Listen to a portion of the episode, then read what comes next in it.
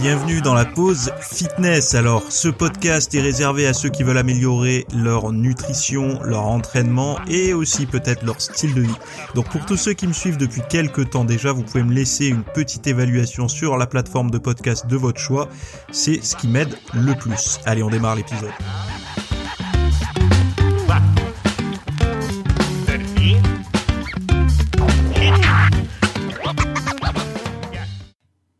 Et salut à tous, j'espère que vous allez bien, que vous avez passé euh, un bon week-end de Pâques un peu prolongé euh, et que vous avez mangé du chocolat, que vous êtes fait plaisir et pas de crise de foie. Moi personnellement, j'en ai bien mangé, donc des petits chocolats artisanaux, euh, un lapin, deux lapins même, et du Kinder. Donc croyez-moi, euh, le, mes taux de satisfaction en termes de chocolat sont bien comblés à la sortie de ce week-end de, Pâques. Bref, je le dis parce que y en a qui pensent que même durant les fêtes et tout, euh, je ne mange pas de chocolat, de gâteau et tout, et visiblement ça a tendance à rassurer d'entendre que d'autres personnes, euh, même quand ils ont un podcast sur la nutrition ou sur le fitness ou autre, euh, peuvent s'autoriser euh, ben, du plaisir alimentaire, quoi. Donc, si ça rassure certains, je continuerai de, de, partager ce genre de choses. Voilà. On va parler de plusieurs sujets aujourd'hui. On va parler de brocoli, de regarder des aliments qui nous effraient. On va parler de médicaments pour maigrir. Euh, le premier article, c'est justement sur ce fameux médicament pour maigrir. Alors je sais pas si vous. Alors c'est un article de la nutrition.fr euh, qui a publié ça. Et c'est un médicament, vous en avez entendu parler, vous avez été très très nombreux à me partager ça. J'en avais parlé dans un ancien podcast quand ça a commencé tout juste. Je sais pas si c'est pas en Australie que la, que la mouvance avait pris euh, euh, son envol, mais en tout cas aujourd'hui c'est international. Il y a un médoc pour le diabète de type 2 euh, qui a tendance à être détourné pour la perte de poids. Donc ok, c'est c'est du réchauffé aujourd'hui, mais par exemple, euh, ce qui a donné de l'élan, alors selon l'article, hein, il y aurait eu un tweet un jour d'Elon Musk euh, qui aurait dit que pour perdre 13 kilos, il a utilisé du jeûne intermittent plus ce fameux médicament qui s'appelle l'Ozempic, qui est également commercialisé sous le nom de Megovi. Euh, plus de rester loin de des tentations alimentaires en gros. Bon évidemment quand on est suivi par euh, des millions, des millions de personnes, euh, ça, ça crée un phénomène de, de de comment dire de, de pénurie de d'intérêt de, tout ce qu'on veut pour le pour le dit produit surtout quand c'est une personne qui est parce que c'est un influenceur Elon Musk aujourd'hui hein, il est il est et je critique pas hein, ce qu'il fait. Hein, il a, il a, enfin voilà, c'est un génie d'un côté et d'un autre côté, euh, ça, il fait, il fait peur à beaucoup de gens. Mais bon, bref, euh, là en fait, moi ce que j'ai trouvé intéressant, c'est de d'aller plus loin dans la compréhension de de ce fameux médoc là. Alors, euh, bon, il le précise dans l'article que vous pourrez retrouver en version longue dans les notes du, du podcast là, si vous cliquez. Donc l'Ozempic, également commercialisé sous le nom de Megovi, donc Wegovi, est un médicament auto-injectable, donc on se pique seul visiblement, à base de sémaglutide utilisé pour contrôler la glycémie dans le diabète de type 2 donc réguler votre taux de sucre en fait. Hein. Il, il agit sur les centres de l'appétit, du cerveau et augmente la sensation de satiété. Donc euh, en gros, si on n'a pas faim et euh, contrôle sa glycémie, on a très peu de chances de faire du, du, du, gras sur le moyen long terme, quoi. Mais bon, ça c'est sous prise de médicaments. Hein. Donc le médicament a gagné en popularité comme coupe-fin en raison de la publicité des personnalités influentes, notamment Elon Musk. Alors c'est Elon Musk, il en prend un peu pour son son son grade à chaque fois. Ça, on pourrait peut-être aussi euh, mettre en avant certaines personnalités euh, influenceurs slash euse euh, qui l'ont mis en avant, euh, qui, enfin voilà, c'est, il me semble, parce que euh, je sais pas si Elon Musk est suivi beaucoup par les ados. Et je crois que ça a été un truc très populaire chez les adolescents, cette, cette mouvance autour de ce médicament. Mais bon, hiérarchiquement, on pourrait prendre le top 3 des, des, des, des plus suivis, quoi. Euh, donc Elon Musk serait le premier, puis ensuite euh, l'influenceur numéro 2 euh, juste derrière, puis numéro 3 quoi. L'utilisation détournée de l'Ozempic a entraîné des tensions dans l'approvisionnement du médicament dont dépendent de nombreux diabétiques. Alors c'est là là est le problème en fait. Parce que si vous demain ou moi on, tombe malade, enfin on, se tape un diabète de type 2 euh, parce que génétique, parce que mauvais mode de vie, etc. Euh, on n'aurait plus accès à notre médoc parce que euh, des, des, petits malins auraient la flemme d'aller faire du sport et un régime, donc goberaient toutes les pilules, quoi. Donc on serait un peu en colère parce que nous, c'est ce serait une question de vie ou de mort, quoi. Donc ça serait un peu dérangeant, même si le diabète de type 2 n'est pas le diabète de type 1, je sais. Mais quand même, euh, on en aurait besoin pour se traiter. Euh, et il y en a qui joueraient avec euh, à des fins, j'ai envie de dire presque récréatives en fait, puisque c'est pour retrouver une apparence esthétique, etc. Quoi. Donc l'Agence nationale de sécurité du médicament et des produits de santé, donc l'ANSM, a, rappelé que l'utilisation de l'ozempic pic doit être réservé au traitement du diabète de type 2 insuffisamment contrôlé. L'ozambique peut, euh, peut provoquer des effets secondaires potentiellement graves tels que des troubles gastro-intestinaux, des pancréatites ou des hypoglycémies. Alors là, ce qui est, euh, ça doit créer un paradoxe chez les vendeurs de ce médicament, parce que d'un côté, euh, celui qui vend le médicament il doit mettre en énorme les avantages et en tout petit les effets secondaires. Mais sauf que là, euh, pour décourager, euh, parce qu'on est bien, obligé de dire qu'il faut pas le faire quand on n'est pas malade. Donc du coup, pour effrayer, on va dire qu'il y a des effets secondaires potentiellement graves qui sont réels. Hein, je mets pas en doute ça. Mais est-ce que vous comprenez la nuance en fait? Là, les effets secondaires deviennent potentiellement graves. Enfin, ils sont mis. Euh, c'est la même police de caractère euh, que le reste. Alors que quand le médicament est proposé pour traiter, donc euh, dans le diabète de type 2, ces effets secondaires, on le sait, ils sont mis sur des, listes euh, qui sont à limite infinie d'ailleurs, en, tout petit. Et voilà. Donc c'est marrant comme on peut utiliser des petits caractères et les grossir quand on veut bien s'en servir, mais ça doit être un paradoxe parce que cette pub, cette publicité pour ce médicament, qui est, qui pas besoin de publicité parce qu'il y a beaucoup de diabétiques, hein, mais globalement, euh, son image va pouvoir, enfin, va pouvoir, va certainement être abîmée, non pas parce que ça a été détourné par des gens qui veulent maigrir, mais parce que certainement si c'est utilisé de manière massive, il va y avoir des, des personnes qui vont faire n'importe quoi avec, avoir des problèmes de santé euh, type euh, troubles de gastro-intestinaux, pancréatiques ou des hypoglycémies, voire euh, bah, une hypoglycémie jusqu'au bout très sévère, ça peut mener. Et puis il y aura toujours un ou deux cons qui va l'utiliser de manière trop comme des, des, des smarties quoi. Hein, donc il va se foutre en l'air. Et, et, donc du coup, bah, ça va faire une mauvaise presse à ce, ce médoc quoi. Donc dans la suite de l'article, ils disent que certains aliments peuvent stimuler la sécrétion de GLP-1, euh, à l'instar de l'ozambique. Donc en fait, certains aliments peuvent faire la même chose que le médoc.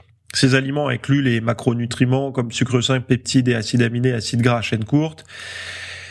Les aliments riches en fibres fermentées cibles tels que les légumes et les céréales complètes nourrissent les bactéries intestinales qui produisent des acides gras à chaîne courte capables de déclencher la sécrétion de GLP-1. En général, les aliments riches en fibres, protéines et graisses sont intéressants pour la gestion du poids et favoriser la, sensation de satiété. Moi, en fait, la seule chose que je reprocherais à, ça, c'est qu'on... Euh, en, quelque sorte, que les gens euh, qui ont la flemme de faire un régime, qui veulent maigrir, etc., prennent un médicament, je m'en fiche. Chacun fait ce qu'il veut. C'est la liberté, euh, c'est aussi ça, c'est de pouvoir faire ce qu'on veut de son corps, quoi. En fait, hein. si on a envie de le laisser se dépérir, de le reconstruire, de le guérir, euh, chacun est libre. Là où je vois un petit peu plus de, de comment dire, euh, de, de dérive, c'est que euh, à l'inverse du surpoids et de la mauvaise santé, donc vous verrez que le jour où parce que là, je vous garantis que si le truc, il, ça se vérifie que ça marche bien pour perdre du poids, ça sera rebaptisé, un peu reformulé, peut-être un peu sous-dosé et tout ça, et vendu pour perdre du poids un jour ou l'autre. Donc c'est pour ça que j'avais titré un peu le podcast, la vignette du podcast, la fin du surpoids.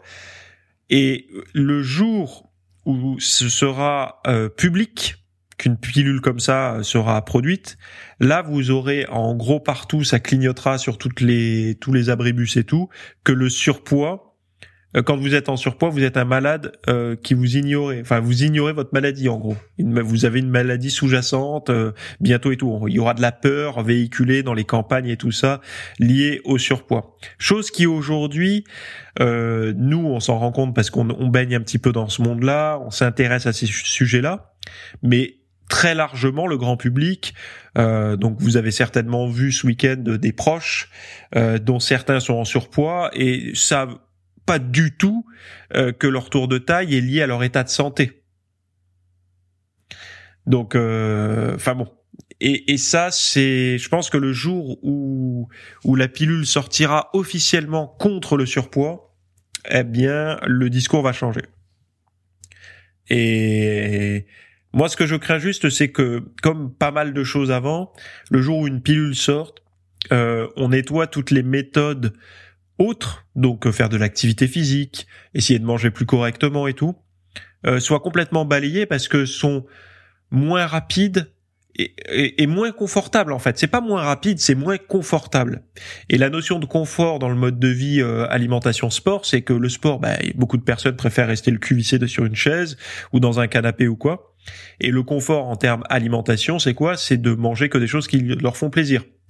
Donc un médicament, de la, de, de la sorte là, donc euh, qui ferait maigrir, va permettre à des gens de maigrir dans le confort.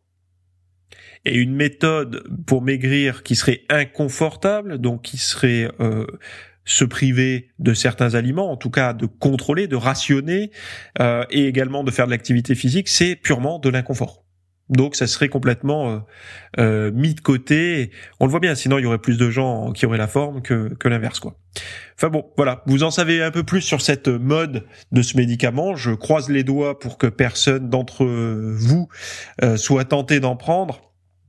parce que au-delà du côté mais pourquoi on pourrait le faire si c'est pas trop nocif et tout, il y a un côté philosophique je pense là-dedans qui à un moment donné on, on, si on délègue tout à la médecine, à la science, à la, enfin, il y a une part de, de, de comment dire, je sais pas, on peut agir.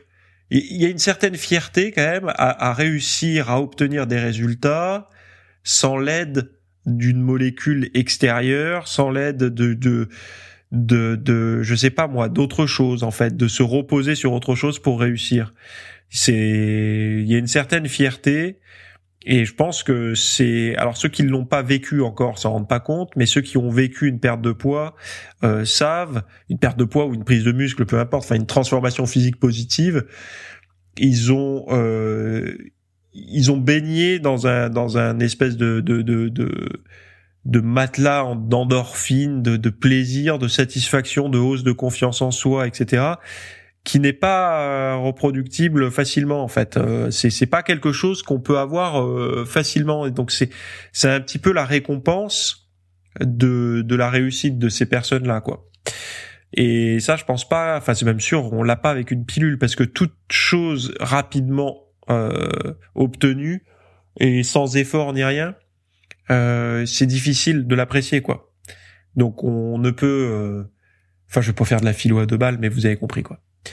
Alors deuxième article, deuxième article, là on va parler de euh, c'est s'exposer aux aliments oxygènes, etc. Alors où en étais-je avec cet article? Ah oui, ici. Euh, en fait, les alors s'exposer aux aliments anxiogènes, ça veut dire quoi? Déjà, on va on va un peu je vais vous résumer le alors c'est un article de Penn State College. Donc cette étude réalisée par les chercheurs de Penn State College of Medicine montre que euh, la thérapie d'exposition, donc la thérapie d'exposition, en gros, c'est vous prenez quelque chose dont vous avez peur, donc euh, je sais pas les araignées, euh, le chocolat noir, euh, les, les pâtes blanches, et vous vous y exposez de manière progressive. Par exemple, si vous avez une peur bleue des des araignées, ben au début vous allez juste commencer par regarder une photo d'une araignée. Si c'est trop effrayant, ben vous la mettez très loin la photo. Et au fur et à mesure, vous faites un pas pour vous en rapprocher. Et à chaque fois, ce qu'il faut faire, c'est laisser redescendre l'anxiété au plus bas euh, jusqu'au moment en fait ce qu'on appelle l'habituation pour faire un pas de plus.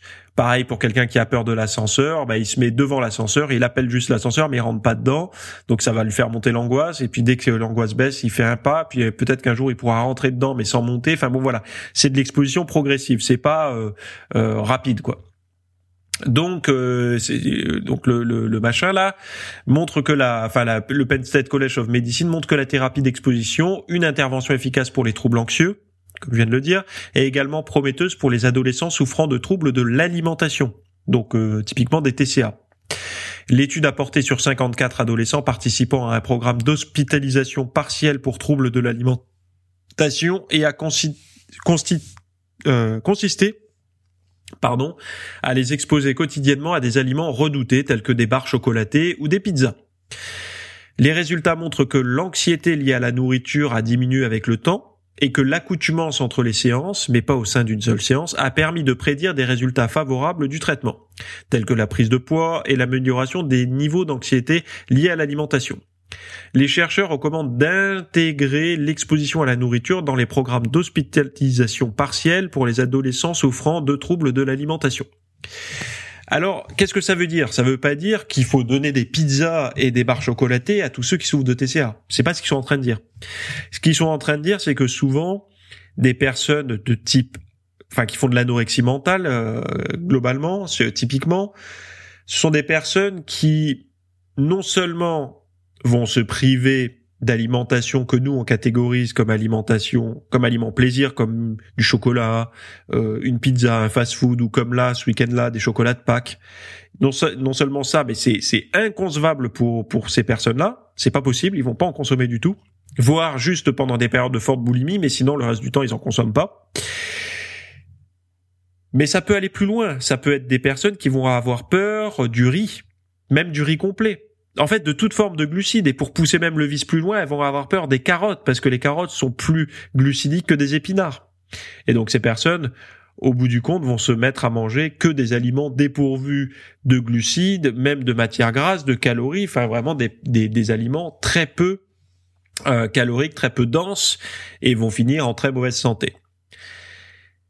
Et moi, je trouve que c'est une bonne chose de, de ces thérapies d'exposition. De toute façon, les TCC, donc les thérapies cognitivo-comportementales, sont des thérapies euh, qui ont prouvé leur efficacité sur les TCA, donc les troubles du comportement alimentaire.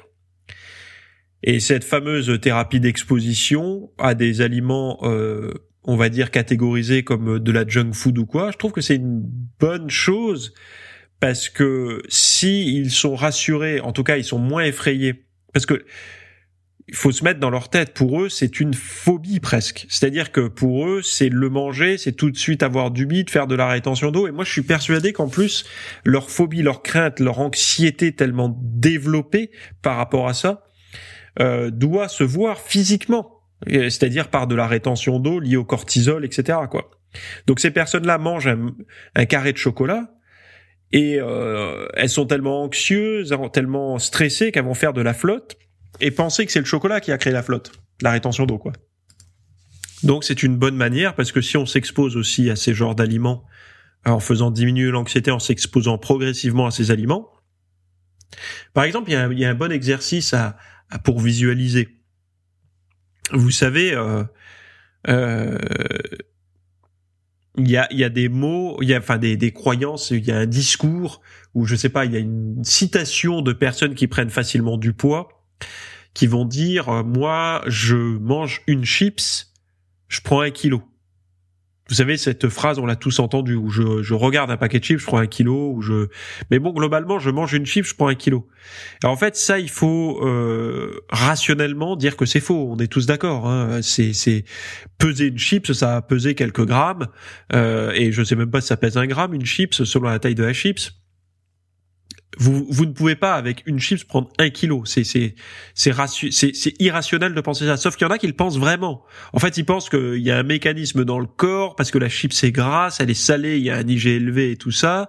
Donc du coup, euh, on peut faire un kilo. Non, non, c'est pas possible en fait. Hein. Ça n'est pas possible. Et ça, c'est c'est parce que c'est flou dans leur esprit. Ils n'arrivent pas à comprendre. Donc c'est vrai que s'exposer par exemple progressivement à un ou deux carrés de chocolat, ça va faire à peu près 20 grammes. Vous pouvez pas prendre 3 kilos avec 20 grammes de chocolat. C'est pas possible. Et pareil, si vous mangez une pizza, une pizza, euh, c'est très calorique. Hein. Une pizza, ça fait euh, euh, un peu plus de 1000 calories pour une pizza moyenne. Vous pouvez pas prendre 5 kilos en mangeant une pizza. Vous allez faire un peu de rétention d'eau et tout ça, normal. En plus, plus ou moins selon le niveau de déshydratation entre guillemets. J'aime pas dire déshydratation, mais de de vidange glycogénique, etc. Puisque vous allez apporter de l'eau avec la resynthèse un peu de glycogène. Donc, plus vous allez être asséché, plus vous allez prendre de poids, ce qui est normal puisque et d'ailleurs ça, ça, prouve aussi que vous avez peut-être un besoin, une carence à, à, refaire un petit peu de rétention d'eau, au moins au niveau euh, intramusculaire, on va dire. Enfin bon, voilà quoi. Donc cette thérapie d'exposition est positive pour vous réapprendre les personnes à, à à manger ça, mais faudrait voir si vraiment elles sont fondamentalement euh, par cette nourriture ou elle reste loin parce que cette nourriture est c'est comme pour l'alcoolique la bouteille d'alcool ou pour le drogué le rail de coke je sais pas quoi. Euh, et dans ce cas-là c'est différent. C'est c'est pas la même approche quoi. Mais encore une fois c'est c'est toujours intéressant de voir qu'on va utiliser des méthodes. Il y a des gens pour qui il faut les déshabituer de la nourriture euh, de mauvaise qualité et d'autres qu'il faut réhabituer. Il y a toujours les deux extrêmes en fait. Hein. Et souvent, malheureusement, quand une personne va chercher à perdre du poids, et là j'aimerais euh, parler à beaucoup de personnes qui m'écoutent aujourd'hui et qui ont perdu du poids, elles se retrouvent après leur perte de poids à avoir une anxiété profonde pour les tous les aliments contenant des glucides. Mais quand je dis tous les aliments, c'est tous les aliments. Et quand on creuse un peu, on parle un peu, euh, on dit mais pourquoi tu manges plus du tout de glucides? Pourquoi tu mets pas de lentilles au moins, un petit peu de, de riz complet? Euh, ben parce que j'ai peur de refaire du gras. Et en fait, les, les, les personnes ont, ont, tendance à penser qu'avec une diète saine mais glucidique, ça va les reconduire à leur surpoids du passé qui était une diète malsaine, glucidique aussi, mais malsaine. C'est-à-dire souvent c'était des diètes euh, qui n'étaient pas des diètes. En fait, c'était de l'alimentation euh, standard de Monsieur et Madame tout le monde euh, qui ne fait pas attention, c'est-à-dire des sucreries, euh, des produits raffinés. enfin bon, bref, voilà vous n'allez pas redevenir comme avant si vous n'avez pas une approche alimentaire comme avant et une sédentarité comme avant. Si vous continuez à bouger, déjà vous avez une conscience des choses qui est développée par rapport à ça. Euh, comparé à d'autres personnes qui n'ont pas du tout cette conscience-là. C'est-à-dire que pour eux, la nutrition et la santé, ça n'a pas du tout, enfin, ça a un lien, mais qu'à partir du moment où vous avez du cholestérol ou du diabète ou quoi. Mais avant, ils, ils se rendent pas compte que c'est peut-être ça qui les a conduits à, à ce résultat-là. Bref. Euh, mais bon, pour vous dire que les, les la, la, une diète, en fait, un régime de perte de poids, c'est un échauffement, enfin pas un échauffement, c'est un moment plus difficile, comme à l'armée faire ses classes, euh, c'est plus difficile qu'après. C'est-à-dire que un, un régime, c'est difficile, mais ça sert aussi à apprendre les bons réflexes. C'est-à-dire avoir beaucoup de légumes, avoir des protéines à tous les repas, etc. D'avoir des assiettes plus ou moins, je vais pas dire, elles sont déséquilibrées au régime, c'est normal puisqu'on veut maigrir. Euh, si elles étaient équilibrées, on maigrirait pas. Donc on, on cherche à avoir certains nutriments, notamment des protéines, des fibres pour se caler et diminuer les apports énergétiques externes pour utiliser les internes. Donc on va modérer les, glucides et modérer les graisses, notamment celles dont on peut se passer.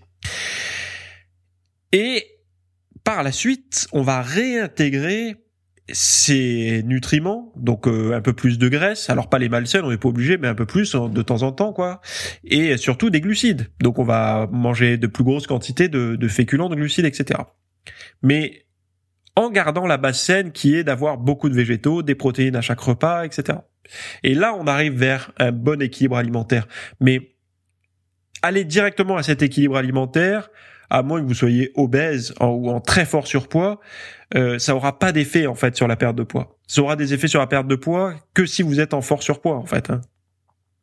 Mais de sauter l'étape de régime au début, euh, si vous êtes si vous êtes déjà un peu fit, un peu voilà, vous êtes juste encore un peu adipeux, vous aurez peu de chances que ça fonctionne ce qu'il faut, c'est toujours passer par une petite étape de régime. Sinon, les bodybuilders et tout ça, moi je parle pour un univers fitness, hein, pas pour monsieur et madame tout le monde de, la vie de tous les jours qui pédale un petit peu le dimanche. Hein. C'est vraiment pour des gens qui, voilà, qui ont envie d'avoir des niveaux esthétiques, physiques, musculaires et tout.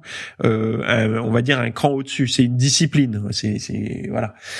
Euh, c'est pas, enfin voilà. Il va falloir un petit mettre un petit coup de collier c'est comme un judoka qui voudrait perdre un peu de poids avant sa compétition. S'il est dans une catégorie de poids et tout ça, il doit mettre un coup de collier parce que ou un fighter, il doit mettre un coup de collier à un moment donné.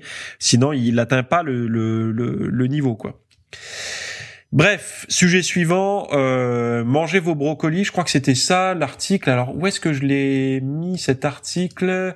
Ah oui, le brocoli est connu pour ses effets bénéfiques sur la santé. Par exemple, des recherches ont montré qu'une consommation accrue de légumes crucifères diminue l'incidence euh, du cancer et du diabète de type 2. Donc euh, ça rejoint un peu le l'article initial.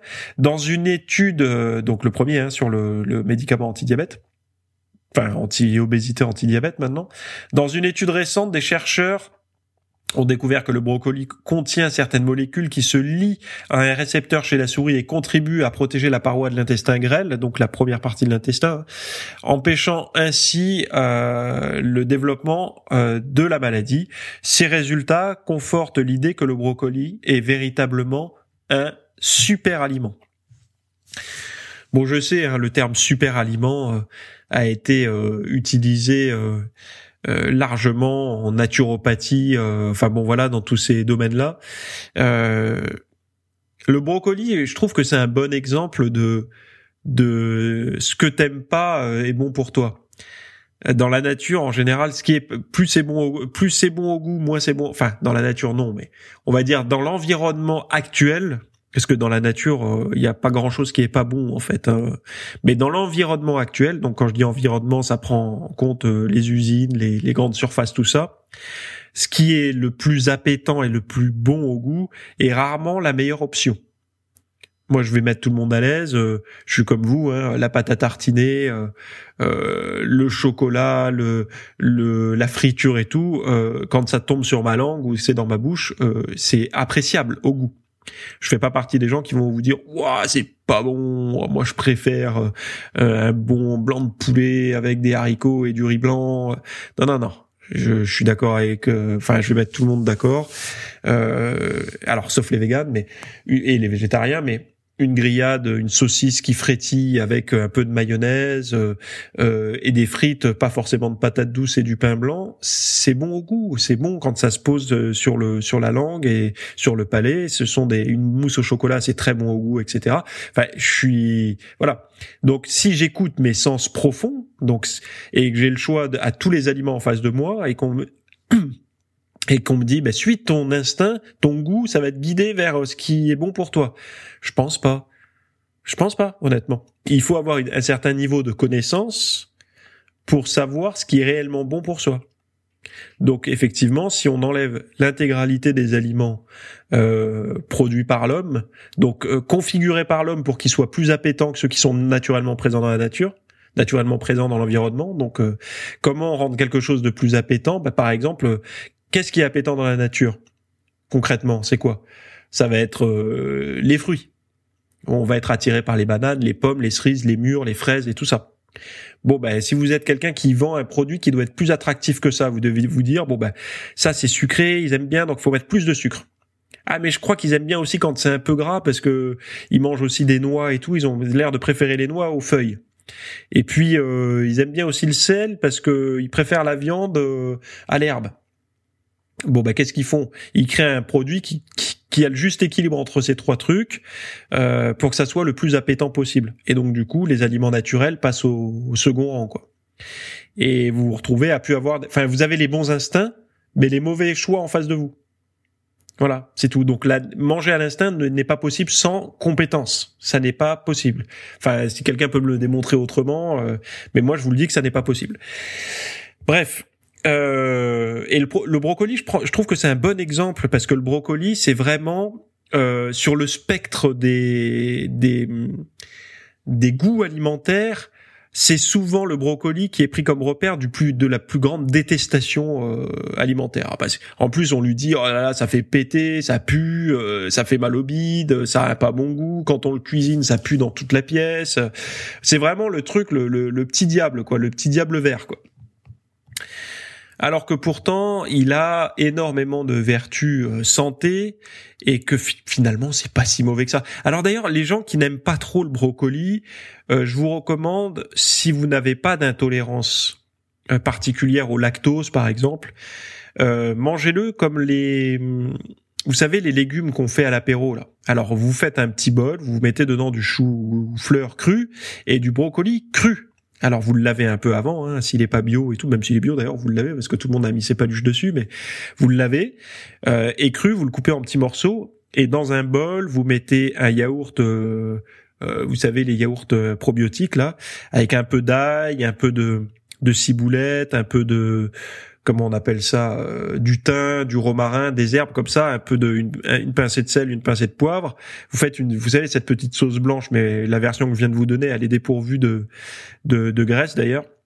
Un peu de jus de citron et euh, alors si, si vous n'êtes pas intolérant au lactose, hein, sinon vous allez gonfler comme un ballon, mais et, et, vous trempez votre brocoli là-dedans, ou sinon à la moutarde, ça passe très bien aussi avec de la moutarde, mais vous pouvez commencer par le manger cru pour ceux qui aiment pas trop l'odeur cuite. Mais sinon, cuit, euh, il y a aussi l'option euh, purée qui peut bien passer. Vous la mélangez par exemple avec du bœuf haché si vous mangez encore de la de la viande ou euh, peu importe en fait, vous trouvez votre mélange avec du poisson blanc aussi ça marche bien.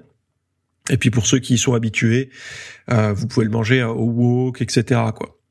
Mais bon, le, le brocoli est un bon aliment. pour le système digestif, visiblement, si ça peut encore renforcer la, la santé digestive, on sait qu'on la malmène, on la maltraite notre santé digestive avec toutes les tous les perturbateurs endocriniens et tout ça. Eh bien, voilà, ça fait euh, une autre bonne raison d'en consommer. Euh, ah oui, ce week-end j'ai sorti une FAQ euh, sur le site. on a parlé de gilets chauffants pour perdre du poids. On a parlé de quantité de glucides dans cette stratégie de sèche OMAD là au, one meal a day, euh, de préserver sa masse musculaire sans inflammation due à l'entraînement, d'adapter son programme d'entraînement en cas d'inflammation. Euh, de, faut-il prendre un, repas supplémentaire quand on a déjà pris un checker de protéines? Enfin bon, de plein de questions dont vous m'avez parlé, j'ai répondu à ça. Vous avez la vidéo en ligne, vous avez le tout d'ailleurs. Hein. Et allez voir les notes, ça se retrouve juste sous ce podcast. Moi, en attendant, je vous souhaite une très bonne semaine. Et euh, bah, si elle démarre aujourd'hui parce que vous avez pris euh, votre lundi, euh, elle va être plus courte que d'habitude, donc euh, tant mieux. Et bah, bonne journée à toutes et à tous. Bye bye. Merci d'avoir écouté cet épisode. Alors, avant de partir, j'avais juste quelque chose à vous partager.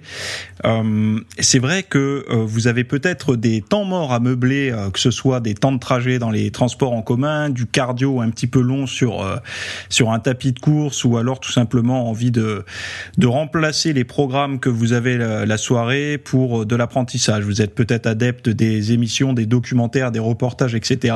Sauf que dans le monde de la de la musculation, de la nutrition, euh, du développement, euh, euh, ben voilà, d'un mode de vie sain, etc. C'est un peu maigre en contenu dans les médias grand public. Et donc, ce que je vous propose moi personnellement, c'est d'aller faire un tour dans la dans la bibliothèque que je. Alors, c'est un Netflix version fitness privée qui vous coûtera moins cher qu'un lavage auto rouleau par mois. et là, vous avez vraiment tous les sujets. Alors, c'est plein de cours hein, que je propose. Il y en a déjà plus de 300. Euh, ce sont bah, voilà sur le sommeil, sur les hormones, sur la nutrition. Donc ça peut être pourquoi on a faim, pourquoi on n'arrive pas à tenir un régime, comment faire, quelles sont les solutions, mais aussi d'anatomie pour l'entraînement, des programmes d'entraînement. Donc tout ce qui est lié à la perte de graisse euh, si vous avez du gras sur le bas du ventre depuis des années ou alors si vous avez du mal à prendre de la masse musculaire, tous ces sujets du plus euh, connu entre guillemets, du plus recherché au plus pointu, tous ces sujets sont largement abordés euh, dans ce dans cet espace VIP. Donc euh, pour rappel, pour y accéder, vous avez un lien en description. Si vous le trouvez pas, vous allez sur www.fitnessmiss.fr et euh, vous faites devenir membre. Voilà, il y a, y a, vous trouverez sur le site et vous accédez à ce contenu caché que vous pourrez écouter partout. Voilà, je vous laisse ici. Très bonne fin de journée à tous.